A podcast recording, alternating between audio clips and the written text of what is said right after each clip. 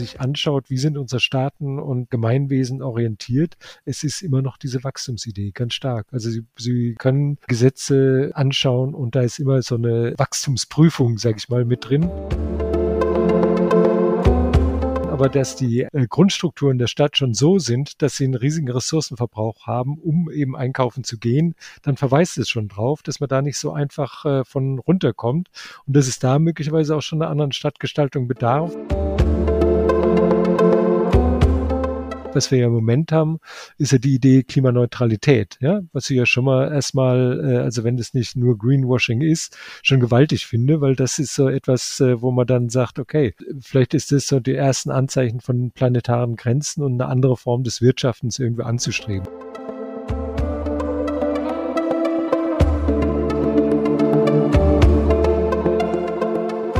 Das war Ulrich Petschow und damit sage ich Hi und herzlich willkommen zu eurem Future Economies Podcast.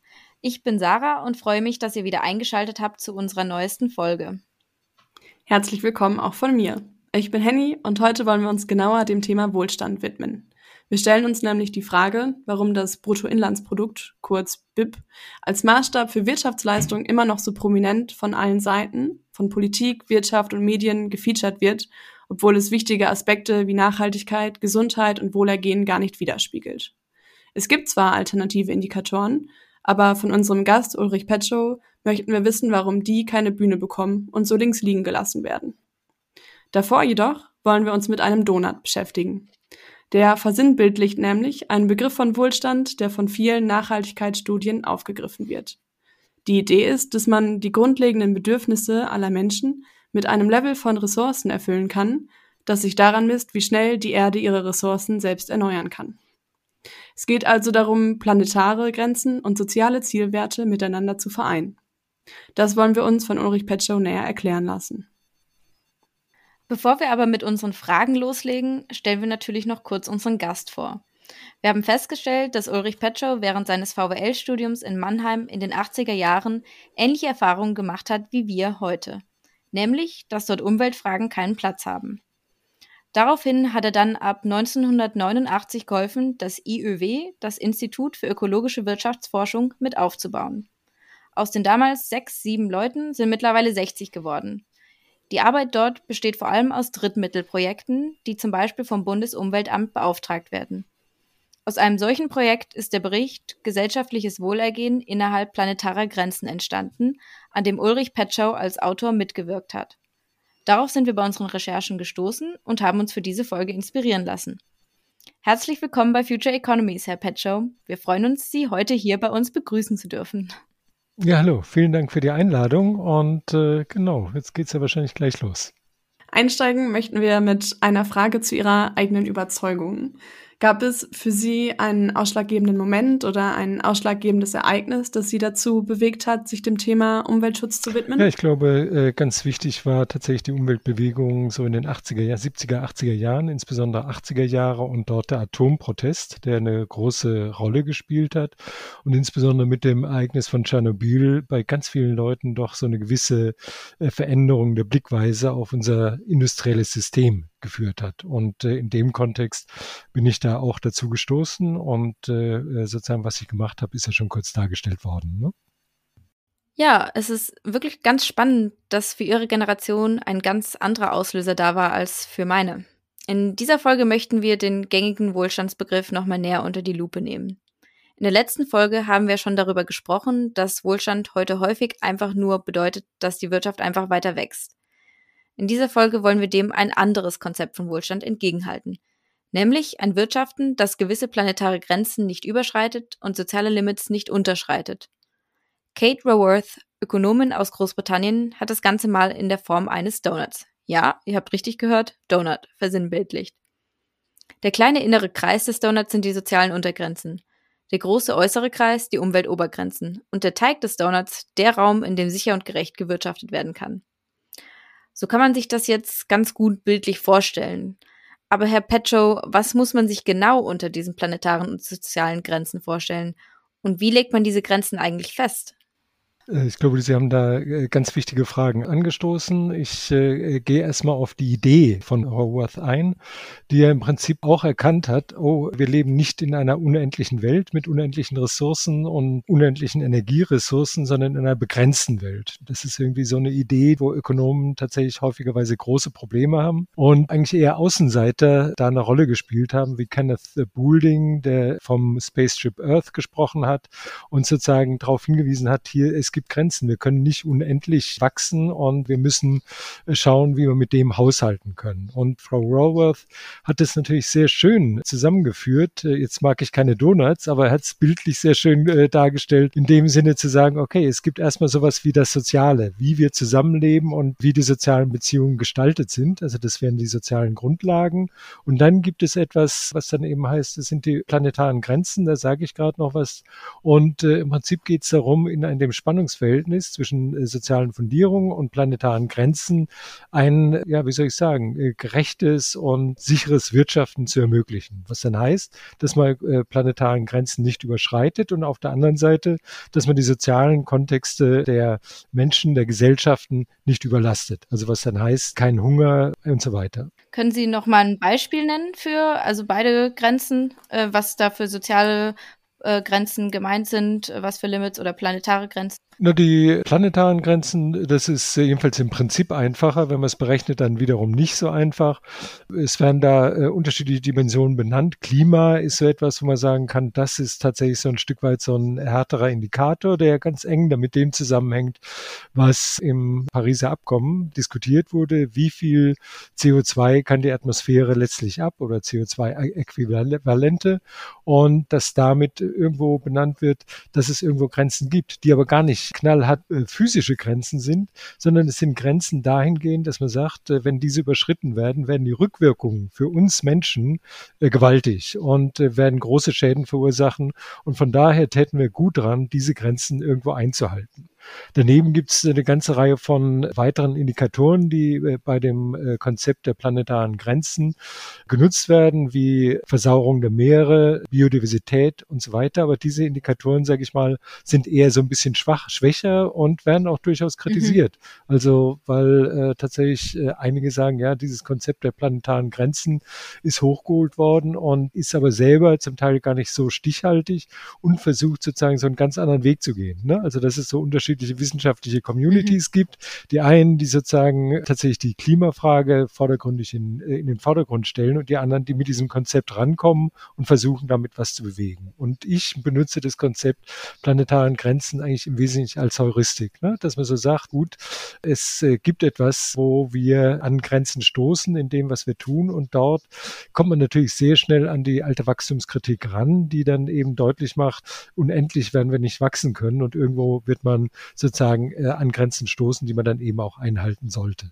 Das sind sozusagen so die Eckpunkte. Wenn man es mhm. jetzt auf der sozialen Ebene nimmt, geht es im Prinzip um mehrere Dinge. Äh, ganz einfach. Das eine wäre, niemand sollte verhungern oder äh, bestimmte Leistungen nicht erhalten. Und es könnte aber auch sein, dass man sagt, wie muss denn eine Gesellschaft gestaltet sein, die mehr oder weniger gerecht ist und wo ein gesellschaftlicher Zusammenhalt ist. Also da ist ganz viel miteinander verbunden und sage ich mal ganz einfach, wenn wir eine Gesellschaft haben, die hochgradig hochgradig ungerecht ist und äh, wo, äh, wenn man es dann global sieht, hochgradig unterschiedliche äh, oder große Armutsniveaus vorhanden sind, dann werden wir einen Pfad in Richtung Nachhaltigkeit nur erreichen können, wenn wir die soziale und die ökologische Dimension zusammen betrachten. Und das ist sozusagen so die Guidance ja. oder die Orientierung, die mit diesem Donut äh, so ein bisschen verdeutlicht wird. Genau, ja. Wir fanden an dem Konzept auch besonders spannend, weil sich durch diese Grenzen bestimmte Trade-offs und Komplemente mhm. identifizieren lassen. Also wenn wir mal mit den Trade-offs anfangen, dann bedeutet es, dass man in einem Land Fortschritt bei einem sozialen Zielwert erreichen kann, zum Beispiel bei Bildung oder bei Zugang zu Energiequellen, dies aber einen negativen Effekt hat auf den Ressourcenverbrauch oder die CO2-Emissionen mhm. in dem Land. Und das Ganze funktioniert natürlich auch in die andere Richtung. Aber das sind eben Zusammenhänge, ähm, die ja dann am Ende nur sehr schwierig mit der sozial-ökologischen Transformation vereinbar sind. Bei den Komplementen auf der anderen Seite ähm, hilft dann quasi der Fortschritt bei deren Ressourceneinsparung auch einen sozialen Zielwert zu erreichen. Also beispielsweise die pflanzenbasierte Ernährung im Gesundheitsbereich, dann fördert das ein geringes Über Übergewicht in der mhm. Bevölkerung. Für mich ergeben sich daraus dann zwei Fragen. Und zwar einmal, ähm, wie wir noch mehr von diesen Komplimenten, die ja super nützlich sind, in dieser Transformationsfrage, wie wir die identifizieren können und daraus vielleicht so eine Art Handlungsanleitung formulieren können.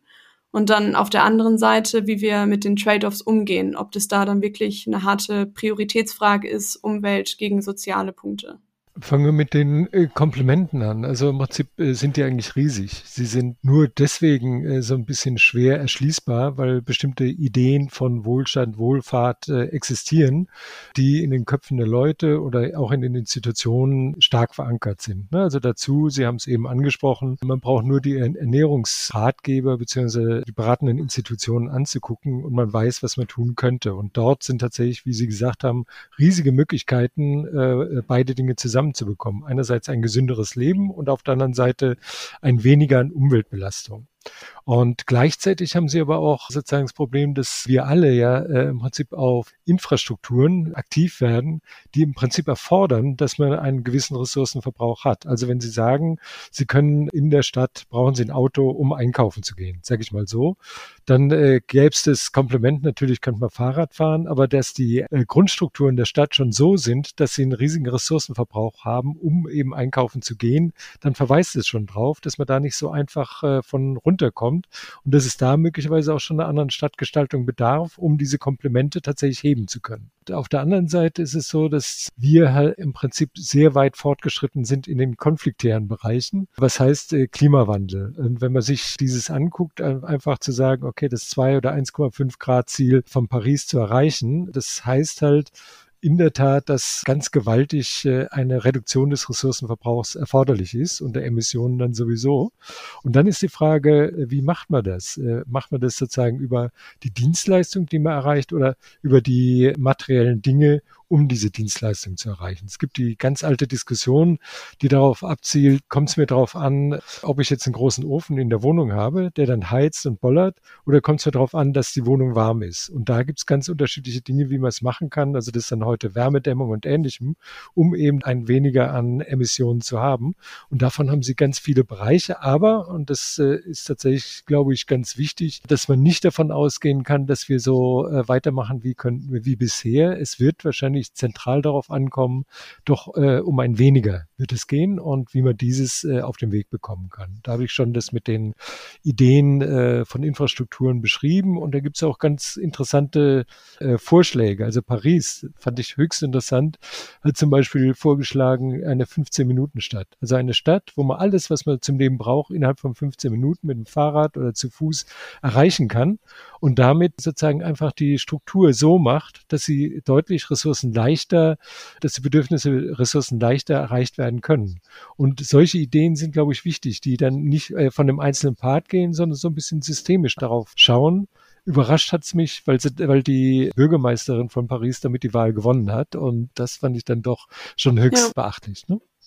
Wie kann man denn so eine Stadt realisieren, wenn eigentlich die ganzen Städte schon relativ entwickelt und verbaut sind? Also es, die meisten Städte sind ja schon seit existieren seit Hunderten von Jahren und ähm, da gibt es Strukturen, die mhm. auch schon ewig äh, existieren. Ähm, was ist da dann das Konzept dahinter? Na, die, äh, es kommt jetzt darauf an, was Sie in der Stadt dann machen wollen. Es ist äh, keine Frage, äh, es wird schwerfallen, wenn man jetzt die Dampfwalze loslässt und die äh, Stadt Plan macht. Aber wenn Sie sich die, äh, sag ich mal, die letzten 60 Jahre angucken, wie äh, sozusagen sowas wie Einzelhandel an die Stadtränder gewandert ist ne? und wie sozusagen doch sehr viele Lebensbereiche zentralisierter geworden sind und das in der Stadt nicht mehr stattfindet. Und wenn Sie zum Beispiel äh, Lebensmittel äh, Einzelhandel vor Ort haben, der nicht so weit weg ist, wenn Sie sozusagen Arbeitsplätze vor Ort haben, was wir haben es ja jetzt im Moment alle mit äh, Homeoffice und ähnlichem, dass man doch äh, sehr viel dezentraler wieder agieren kann gegenüber äh, sozusagen der äh, Industriegesellschaft, ist dort, glaube ich, sehr, sehr viel machbar und es wird ja teilweise auch schon äh, angestrebt mit Produktion in der Stadt, mit Arbeitsplätzen in Workspaces und so weiter und so fort. Ne? Mhm. Ne? Und das äh, ist sozusagen so die ja. Idee, dass man sozusagen das, was früher so zusammen war, also äh, Arbeiten und Leben, dass man das wieder ein Stück weit zusammenführt. Und das bedeutet nicht unbedingt, dass man die ganze Stadt jetzt platt machen muss, aber äh, es bedeutet, dass man sozusagen die Konzepte für die Stadt verändern muss. Mhm. Okay. Und dann bedeutet es am Ende aber schon, dass wir jetzt an einem Punkt angekommen sind, in dem Umwelt schon ein bisschen Priorität hat vor dem Sozialen, beziehungsweise dass man echt darauf achten muss, das beides sozusagen integrativ ja. zu lösen, wie jetzt mit so einem 15-Minuten-Stadtmodell. Ja. Also ich würde sagen, das äh, steht gar nicht äh, im Gegensatz, also ökologisch und sozial, sondern möglicherweise komplementär, also in dem Sinne, wie Sie es gesagt haben, dass dort sozusagen vielleicht eine Stadtgesellschaft sich wieder entwickelt, die sich stärker aufeinander bezieht und sozusagen eine äh, größere Dimension des Gemeinsamen wieder entwickelt. Und von daher vielleicht eine ganz andere Einbettung äh, stattfindet oder möglich ist. Und die ganzen Initiativen, ich meine, wenn man es so auch in Deutschland im Kontext von Covid sich überlegt, mit dem Pop-up, Fahrradwegen und ähnlichem, das sind doch tatsächlich eine grundlegende Veränderung der Infrastrukturen beziehungsweise der Nutzung der Infrastrukturen, wo sozusagen im Prinzip so der, äh, der Platz erkämpft wird für umweltfreundliche Mobilität letztlich. Ne? Und darum geht es eigentlich sozusagen, mhm. die Bedürfnisse auf andere Art und Weise zu befriedigen, als es bis dato war. Und das steht überhaupt nicht im Konflikt äh, zur sozialen Dimension. Erstmal. Mhm. Ja. Konflikte gibt es dann natürlich, wenn es um äh, Energiepreise und Ähnlichem geht und dann bestimmte Dinge vielleicht möglicherweise zu teuer werden und dann geht es aber auch um Umverteilungspolitiken. Ne? Wir sprechen ja jetzt schon von der Umsetzung des Donuts und da können wir eigentlich gleich direkt die Empirie anschließen. Und zwar nämlich, um das jetzt mal konkreter zu machen und zu schauen, wie sich die einzelnen Länder diesem Konzept nachschlagen, wollen wir uns eine Studie aus dem Jahr 2018 anschauen. Hier wurden nämlich die verschiedenen Umwelt- und sozialen Kategorien messbar gemacht und dann berechnet, welche Länder welche Kategorien über- bzw. unterschreiten. Da stecken ziemlich komplizierte Berechnungen und Konzepte dahinter.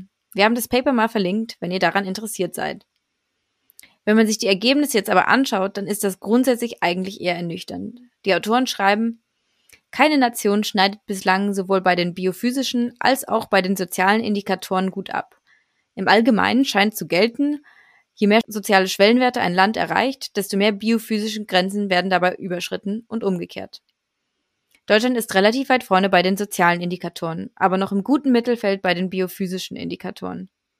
Was bedeutet jetzt diese empirische Darstellung für die sozial-ökologische Transformation, wenn es in der Realität tatsächlich unfassbar schwierig, wenn nicht sogar unmöglich ist, diesen Donut Space zu erreichen? Ja, ich äh, finde den Hinweis auf diese Studie von O'Neill tatsächlich äh, höchst interessant und spannend, weil dort äh, tatsächlich etwas ist äh, wie Neuland. Also wie Frau Merkel mal zur äh, Digitalisierung gesagt hat, Neuland, dass wir irgendwie äh, eine Gegend erobern müssen, sage ich mal, die bis, der, bis dato nicht besiedelt ist. Also eine Gegend, wo es Wohlbefinden hoch ist und auf der anderen Seite die, der Ressourcenverbrauch niedrig. Ne? Und der Suchprozess beginnt erst gerade. Wie kann sowas aussehen? Ne? Und wie ich an dem Beispiel, was ich eben sagte mit der 15-Minuten-Stadt, da kann man es ja so ein bisschen sehen. Mit deutlich weniger Ressourcenverbrauch sind äh, äh, Bedarfe zu befriedigen. Und es könnte sozusagen ein Schritt sein, um eben diese, dieses Neuland langsam zu besiedeln. Wenn Sie die Abbildung äh, vor sich sehen oder im geistigen Auge so vor sich sehen, sehen Sie auch, dass es doch schon gewaltige Unterschiede gibt äh, äh zwischen äh, den unterschiedlichen Staaten, was äh, die soziale und die biophysikalische Grenzen angeht, weil beispielsweise die USA einerseits eine, äh, äh, denen geht's äh, auf der sozialen Ebene im Durchschnitt eher schlechter als denen in Deutsch, in Deutschland zum Beispiel, ne? und auf der anderen Seite verbrauchen die sehr viel mehr Ressourcen. Äh, das heißt, überschreiten die biophysikalischen Grenzen. Und das heißt allein schon, äh, wenn man auf das äh, Niveau von Deutschland gehen würde, wäre schon eine deutliche Entlastung feststellbar, was aber noch, noch nicht reicht, aber wo man dann eben tatsächlich äh, weiter gucken muss, wie kommt man denn äh, in dieser Grafik äh, weiter nach links, sage ich mal, wenn Sie sich die vor Augen führen. Und insofern äh, stimme ich mhm. Ihnen zu, wie es genau geht, weiß keiner. Wir wissen nur, das ist die Suchrichtung, in denen, in die, wo wir entlang gehen müssen und wo wir schauen müssen, wie bekommen wir die unterschiedlichen Ebenen zusammen. Vereinfacht ausgedrückt, um mhm. nicht diese schwierigen Bilder zu nehmen, wie sieht denn ein ressourcenleichter und äh, äh, klimagerechter äh, Lebensstil aus? Und der würde sich dann eben in dort in diesem äh, Feld bewegen müssen. Und da sind wir auf der Suche im Moment, ja. Nur äh, um nochmal kurz auf die Grafik zurückzukommen, das ist dann auf der horizontalen Achse wäre dann abgetragen ähm, Ressourcenverbrauch und auf der vertikalen Achse die sozialen genau, Indikatoren, genau. die dann quasi mhm. so in Bezug ja. ge gesetzt werden. Ja. Genau, auch nochmal auf die Studie zurückkommt, die Autoren nennen da beispielsweise Suffizienz im Ressourcenverbrauch in industrialisierten Ländern wie Deutschland als Konzept. Was heißt das genau? Na, es gibt ja die, äh, ja, wie soll ich sagen, ganz alte Diskussionen. Was heißt Effizienz? Effizienz, da kann jeder mitgehen. Das ist sozusagen so ein klassisches ökonomisches Prinzip. Es gibt die Frage Konsistenz, wo man dann sagt, äh, ja, die Stoffströme müssen in der Form gestaltet sein, dass sie nicht als Abfall irgendwo äh, landen, also ganz einfach formuliert. Und dann gibt es die äh, Frage Suffizienz, also äh, wofür brauche ich eigentlich welche, äh, welche Materialien, Stoffe, Produkte? Brauche ich die eigentlich und äh, ist es sozusagen ein Stück weit ein Substitut oder ist es sozusagen tatsächlich für die Bedürfnisbefriedigung? Und dann ist die Suffizienz die Frage, wie kann man denn äh, Bedürfnisse befriedigen, ohne einen riesigen ökologischen Rucksack äh, mit sich zu tragen? Und vereinfacht ausgedrückt kann man so ein Schlagwort dort nehmen, less is more als Idee und zu sagen, okay, möglicherweise muss ich auch gucken, was ich äh, verbrauche, wie ich es verbrauche und äh, inwieweit das sozusagen dann auch mit den plan planetaren Grenzen verbindbar ist. Mhm. Würde das auch quasi bedeuten, im Prinzip less is more, vielleicht auch, dass wir, ähm, also die sprechen ja von den industrialisierten Ländern, wie in Deutschland auch in unserem Konsum einfach Einschnitte machen müssen, uns ein bisschen zurückhalten müssen stärker? Äh, ich würde sagen, ziemlich viel, äh, deutlich zurückfahren, um dort auf den Weg zu bekommen, weil die Reduktionsnotwendigkeiten sind in der Tat gewaltig. Äh, Im Moment äh, haben wir zwei Strategien. Die eine ist, erneuerbare Energien einzusetzen, die aber auch mit dem Rucksack verbunden sind. Und das andere ist, dass man sagt, okay, vielleicht müssen wir unsere Lebensstile ändern. Und um da nicht noch neue Bilder aufzumachen, das wäre zum Beispiel die 15-Minuten-Stadt, wo man sagt, okay, mhm. aber damit kommen wir schon schon auch vom Ressourcenniveau runter. Es ist eine Stadt, die lebenswert ist, wo der Verkehr mit Fahrrädern ÖPNV abgewickelt wird und wo wir nicht äh, immer äh, tonnenschwere Fahrzeuge äh, zum Brötchen holen benutzen. Und insofern äh, glaube ich schon, dass äh, in diesem Pfad noch unglaublich viel machbar ist. Äh, wir müssen uns aber allerdings von ein paar Vorstellungen und, und Ideen äh, trennen wo wir auch ein Stück weit jetzt äh, zwangsläufig ein Stück weit trennen mussten mit Covid und ähnlichem, ne? also was gerade Verkehr und Flugverkehr angeht. Hm? Ja. Ich kann mir das noch nicht so richtig gut vorstellen, was dann Suffizienz zum Beispiel so für die Privatwirtschaft bedeuten würde. Also, weil wie kann man dann im Unternehmen eine Suffizienzstrategie schmackhaft machen? Also das würde ja für die eigentlich nicht so viel Sinn machen, oder? Sie haben völlig recht, weil das wäre ein völlig anderes Geschäftsmodell, als es bis dato hat, ja, wo es eigentlich darum geht, je mehr ich produziere, desto mehr setze ich ab, desto mehr Leute kann ich beschäftigen, desto mehr Gewinn mache ich unter Umständen. Und das ist halt natürlich ganz extrem stark an Ressourcenverbräuche gekoppelt, sei es Energie, sei es Rohstoffe und ähnlichem. Und in der Tat, es ist ein äh, großes Problem, aber es gibt ja einige äh, Unternehmen, die äh, versuchen, sozusagen so ein suffizienzorientierte äh, Geschäftsmodelle zu entwickeln, wo es dann eher darum geht, sozusagen bestimmte äh, äh, Produkte langlebiger zu machen, äh, wieder äh, in Reparatur zu nehmen oder zu reparieren oder Reparatursets äh, zu verkaufen und eben ganz konkret zu schauen, äh, auf Langlebigkeit hin äh, die Produkte zu entwickeln und die im Prinzip dann auch wieder äh, gegebenenfalls zurückzunehmen. Ne? Und das, die Wertschöpfung findet dann an anderer Stelle statt. statt ne? Also auf der einen Seite ist es dann möglicherweise erstmal weniger, aber dass man dann eher durch Dienstleistungen, die in der Folge äh, möglich werden, wiederum, dass darauf das Geschäftsmodell dann letztlich beruht. Und diese Idee muss sich natürlich dann auch erstmal äh, irgendwie um und durchsetzen, bevor man dann äh, da weiterkommt. Aber ich glaube in der Tat, und das sprechen Sie ja an, dass das äh, tatsächlich so einen völligen Blickwende äh, darstellt, äh, für Unternehmen dort was zu machen. Und um das äh, so deutlich zu machen, was wir ja im Moment haben, ist ja die Idee Klimaneutralität, ja, was ich ja schon mal erstmal, äh, also wenn das nicht nur Greenwashing ist, schon gewaltig finde, weil das ist so etwas, äh, wo man dann sagt, okay, vielleicht ist das so die ersten Anzeichen von planetaren Grenzen und eine andere Form des Wirtschaftens irgendwie anzustreben. Aber da muss natürlich noch viel passieren, aber ich denke, da wird noch viel passieren. An dieser Stelle würden wir einmal kurz innehalten, denn es gibt also, wie wir jetzt gesehen haben, Alternativen zum wachstumsbestimmten Wohlstandsbegriff. Aber uns stellt sich schon die Frage, woher es kommt, dass diese Auffassung von, von Wachstum so stark in unserer Gesellschaft verankert ist und warum es uns jetzt so wahnsinnig schwerfällt, uns davon zu verabschieden. Also mein Eindruck ist, wenn man sich die langen Linien anguckt, ist ja tatsächlich so, dass äh, Wirtschaftswachstum was Junges ist. Also jung, 250 Jahre alt vielleicht, ne? Und dass davor eher so eine Art Steady-State-Gesellschaft existierten, wo eben Wachstum quasi nicht möglich war.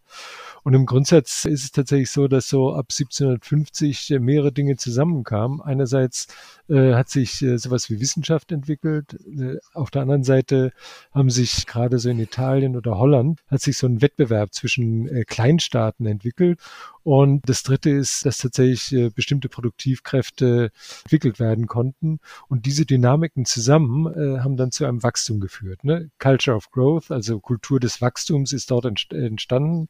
Sagen Umwelthistoriker, die das eigentlich eher positiv gemeint haben, weil natürlich, wenn man sozusagen über die lange Frist anguckt, äh, sagen kann, ja, also uns geht es äh, sozusagen deutlich besser als den allermeisten Menschen, äh, sage ich mal, in der Zeit davor. Also zumindest nach einer Transitionsperiode, weil Manchester Kapitalismus war auch nicht so besonders schön, aber heute äh, haben wir eigentlich ein Wohlstandsniveau erreicht, äh, was gewaltig ist. Und das ist nicht naturgegeben, gottgegeben.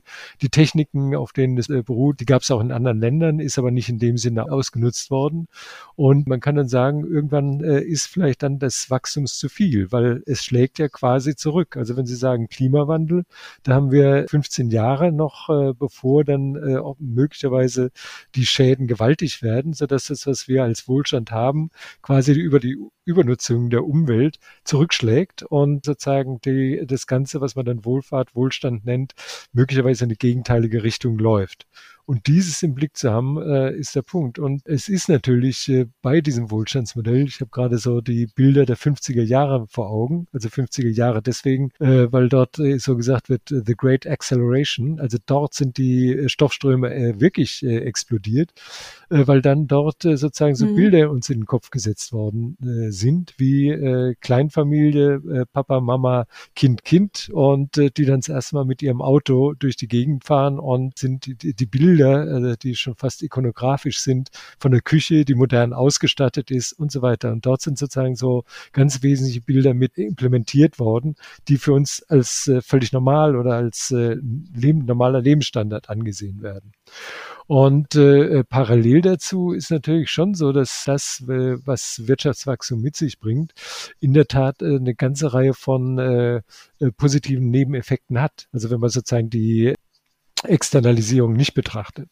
Die äh, positiven mhm. Nebeneffekte sind Lebens, Lebensdauerverlängerungen bei den Menschen, ne? also in den meisten Ländern. Jetzt USA geht es gerade in die andere Richtung, aber das ist doch medizinische Versorgung und all die Dinge, dass die doch sehr eng damit äh, zusammenhängen. Und Sie haben ja eben auch kurz erwähnt, dass die eine ganze Reihe von weiteren Indikatoren existieren. Und die sind, äh, also gerade Human Development Index, sind durchaus relativ eng gekoppelt an das, äh, was mit Wirtschaftswachstum zusammenhängt. Also dort wird halt gesagt, okay, es reicht nicht nur äh, zu sagen, jetzt das BIP anzugucken, sondern es kommt auch darauf an, wie sieht's mit Gesundheit und Lebensdauer aus, wie sieht's mit Schulbildung und Ähnlichem aus. Und wenn man diese Komponenten zusammennimmt, dann kann man doch schon schon sagen, dass eine relativ enge Verbindung zu dem, was das BIP angeht, existiert. Ne? Und insofern ist es nicht nur äh, Jux und Dollerei, dass wir da weiter wachsen, sondern es hat auch echte äh, Nebeneffekte. Nur äh, sozusagen, wie es zu sehen ist, wird es ja äh, sozusagen einen Gegenschlag haben. Die ganzen Externalisierungen werden zurückkommen und äh, werden sozusagen das, was wir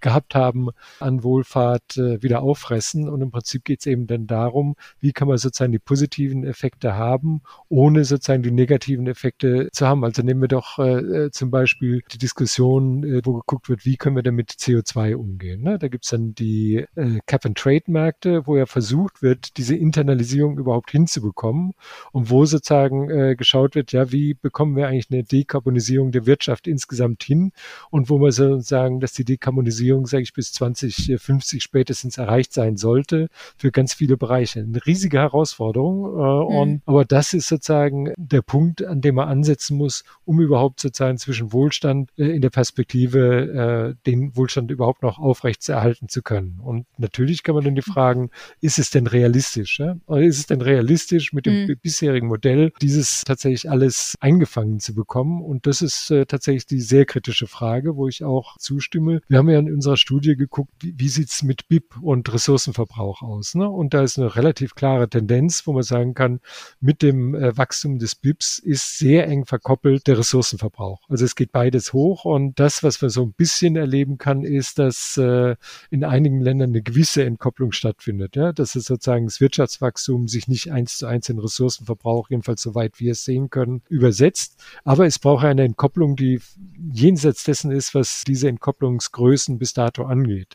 Und da und ich meine, um noch einen Punkt zu machen, ähm, ich meine, in vielen Industrie industriellen Ländern ähm, liegt ja dann häufig diese anscheinende Entkopplung daran, dass viel Industrie ja auch abgewandert ist und viele dann ressourcenlastige oder CO2-lastige ähm, Produktionsweisen dann in andere Länder verschoben ja, wurde. Nee, ist so. Also so, äh, wobei das nicht die Einsparung vollkommen erklärt, aber ist ein guter Beitrag davon. Ne? In, insofern stimme ich Ihnen dazu.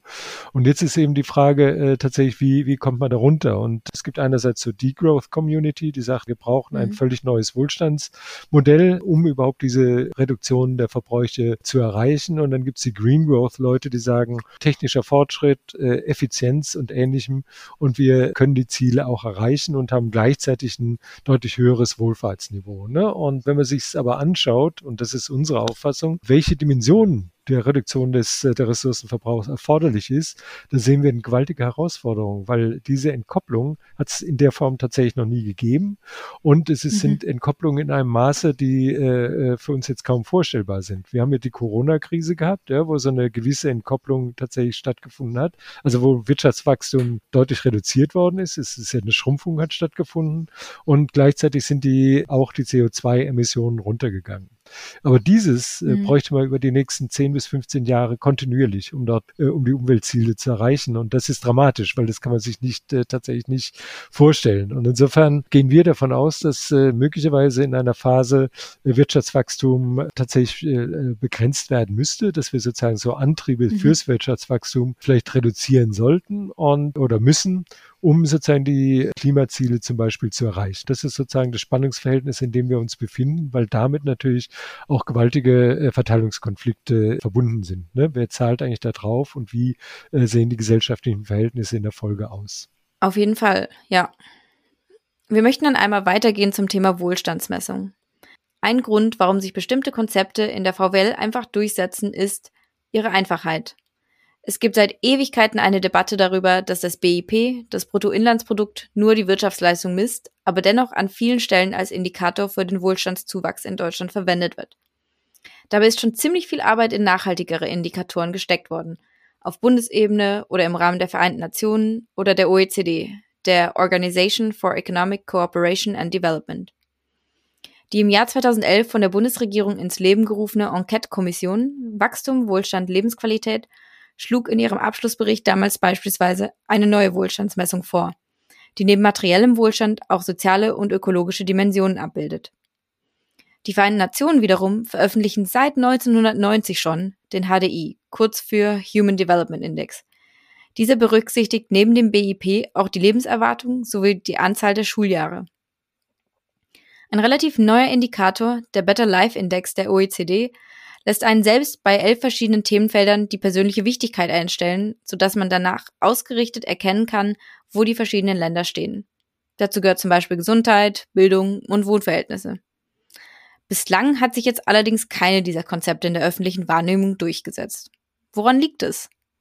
Ja, ich glaube, äh, es ist äh, tatsächlich so auch hier so eine gewisse Pfadabhängigkeit, dass man einerseits diesen äh, BIP-Indikator hat, der jetzt immerhin schon äh, 60, äh, 70 Jahre unterwegs ist, der sozusagen über eine gewisse Zeit eigentlich auch äh, gut was geleistet hat, also in, in der Anfangszeit, äh, das überhaupt mal systematisiert hat, äh, zu schauen, ja, wo kommt eigentlich das Wohlstand oder Wachstum hervor und der sozusagen aber immer schon riesige blinde Flecken hatten, äh, so wie sie es sagte, dass im Prinzip ja nur die äh, Transaktionen, die über den Markt laufen, laufen, gerechnet werden und alles, was eben nicht über den Markt läuft, einfach nicht vorkommt. Oder noch schlimmer, dass sozusagen Umweltschäden positiv da irgendwie mit eingerechnet werden, was äh, per se absurd ist. Ne? Und das Problem ist, sie haben ein äh, relativ klar gutes oder äh, strukturiertes Rechenkonzept, mit dem man ganz viel berechnen kann und sagen kann, das sind sozusagen die Elemente, die bei rauskommen. Sie haben eine verführerische Größe, weil sozusagen von diesem Wachstum dieser Größen hängen dann auch wiederum die Steuereinnahmen an, hängen die äh, Einkommen ab und so weiter. Und der Punkt dann dabei ist, dass sozusagen so eine Monofixierung Entwicklung ist. Und sozusagen die Diskussion auch bei den Ökonomen ist natürlich überwältigend mittlerweile zu sagen, dieser Indikator alleine reicht nicht, aber möglicherweise brauchen wir den weiterhin, aber wir müssen den auf alle Fälle mit einer ganzen Reihe von weiteren Indikatoren begleiten. Dazu gab es die mhm. äh, Sarkozy-Kommission, ich glaube 2009, als äh, kurz nach der Finanzmarktkrise, die eingetreten ist und wo dann gesagt wurde, oh, das war wieder jetzt so ein Einschnitt, wo wir einfach gucken müssen, was bedeutet das denn äh, für unser Wirtschaft Wirtschaften in der Perspektive. Und in der, äh, im Rahmen dieser Kommission, wo eine Reihe von Nobelpreisträgern eben auch mit dabei waren, wurde gesagt, ja, äh, der BIP-Indikator reicht hinten und vorne nicht. Wir brauchen eine ganze Reihe von weiteren Indikatoren, um da weiterzugehen. Dazu gab es äh, dann äh, im Rahmen der EU so die Idee zu gucken, Beyond Growth, also zu schauen, was könnte da eigentlich jenseits des Wachstums äh, stehen. Und der Punkt äh, insgesamt ist, Sie haben es ja schon, haben ja schon darauf hingewiesen, dass es eine Vielzahl von Indikatoren damit gibt, die aber sozusagen nicht wirklich griffig werden. Und sozusagen, Sie haben den äh, Better Life Index eben genommen, also diese Dashboard-Indikatoren, wo man alles schöne Gute an der Wand hat und sagt, äh, was will ich eigentlich erreichen? Und dann ist nur die Frage, Frage, wie steht das in Relation zum BIP und wie können denn die Indikatoren dazu in Relation gesetzt werden? Und das ist tatsächlich die große Schwierigkeit.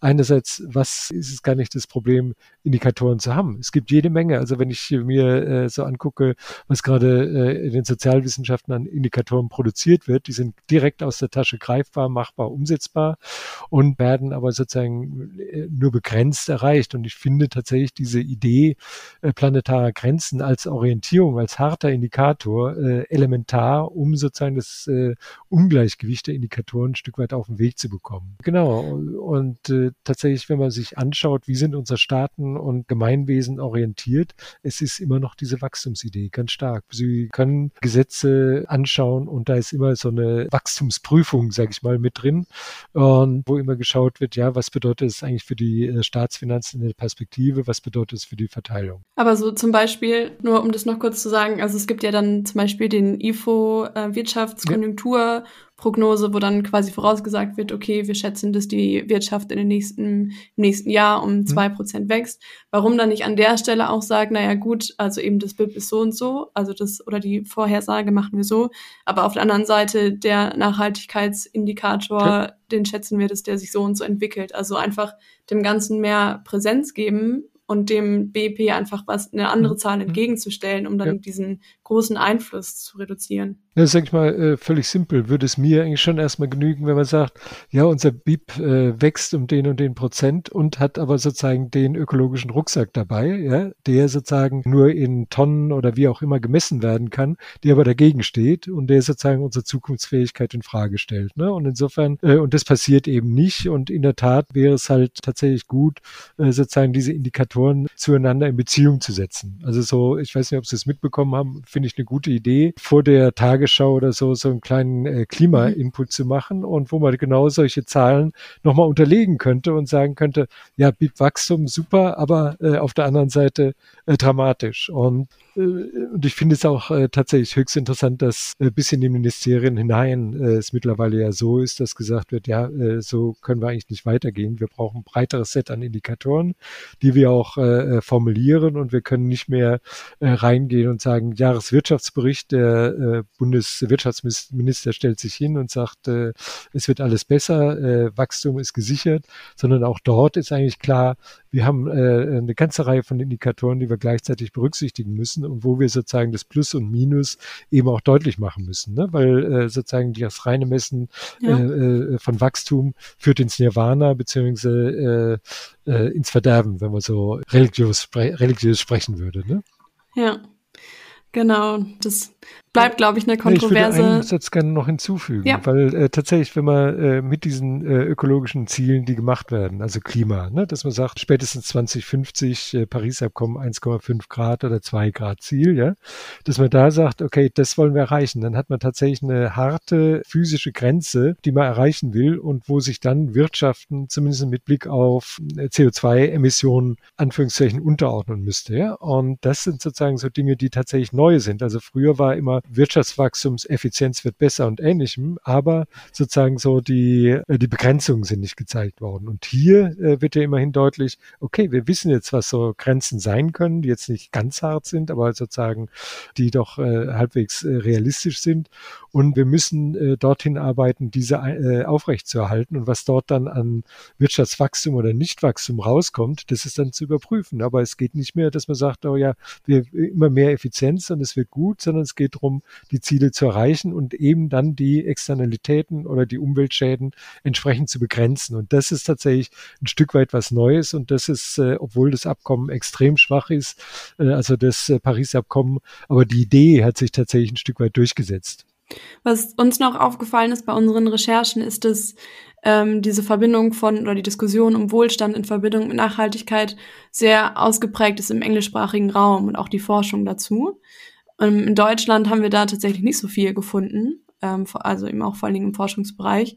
Wir haben uns ein bisschen gewundert, warum ja in Großbritannien die Idee noch ja schon viel viel mehr untersucht wurde als bei uns. Ich bin, äh, bin mir da auch nicht äh, ganz sicher. Ich habe zwei äh, Elemente, die da eine Rolle spielen. Einerseits kommt es häufigerweise auch aus Forschungssystemen an. Also so äh, es ist ganz erstaunlich, wie sich bestimmte äh, Traditionen herausbilden. Also ich weiß nicht, ob Sie die Diskussion um Transition und The Great Transition, Transition Management so gesehen haben, wo man sagen kann, äh, eine holländische Spezialität par excellence. Ne? Da hat sich, äh, ist sozusagen diese Idee gewuchert und hat hier erstmal keinen Widerpart gefunden, sondern es hat eben Jahre gedauert, ehe das gekommen ist. Und äh, ähnlich ist es tatsächlich auch ein Stück weit in UK, dass sich da so eine bestimmte Forschungskultur herausgebildet hat. Und, aber das ist nur eine Vermutung. Der zweite Punkt natürlich, dass dort sowas wie Sozialstaat deutlich schlechter ausgebildet ist als hier, ja, so dass sozusagen die äh, Menschen sehr viel schneller an Begrenzungen kommen auf der sozialen Ebene und von daher so äh, diese Forschung auch darauf hinweist, dass eine größere Notwendigkeit dann da ist. Ne? Also so, äh, sage ich mal, in äh, jetzt ist nicht England, aber äh, im Prinzip ist es ein Stück weit ähnlich von der Struktur her. In den USA gibt's ja so Food Deserts, ne? also Ernährungswüsten, sage ich mal, ne? wo eben äh, geguckt wird, ja, was passiert da und wo ja, äh, wie Sie jetzt vielleicht bei Corona auch mitbekommen haben, wie viel, äh, was für Autoschlangen sich da geben, die mhm. im Prinzip auf, darauf angewiesen, auf Lebensmittelhilfen angewiesen sind. Ne? Und äh, das mhm. sind sozusagen so Dimensionen, die man hier in dieser äh, Härte nicht hat, sage ich mal. Ne? Und ich glaube, da kommt äh, ein Stück weit was zusammen und äh, es ist auch eine andere Betonung der Forschung, weil äh, Nachhaltigkeit und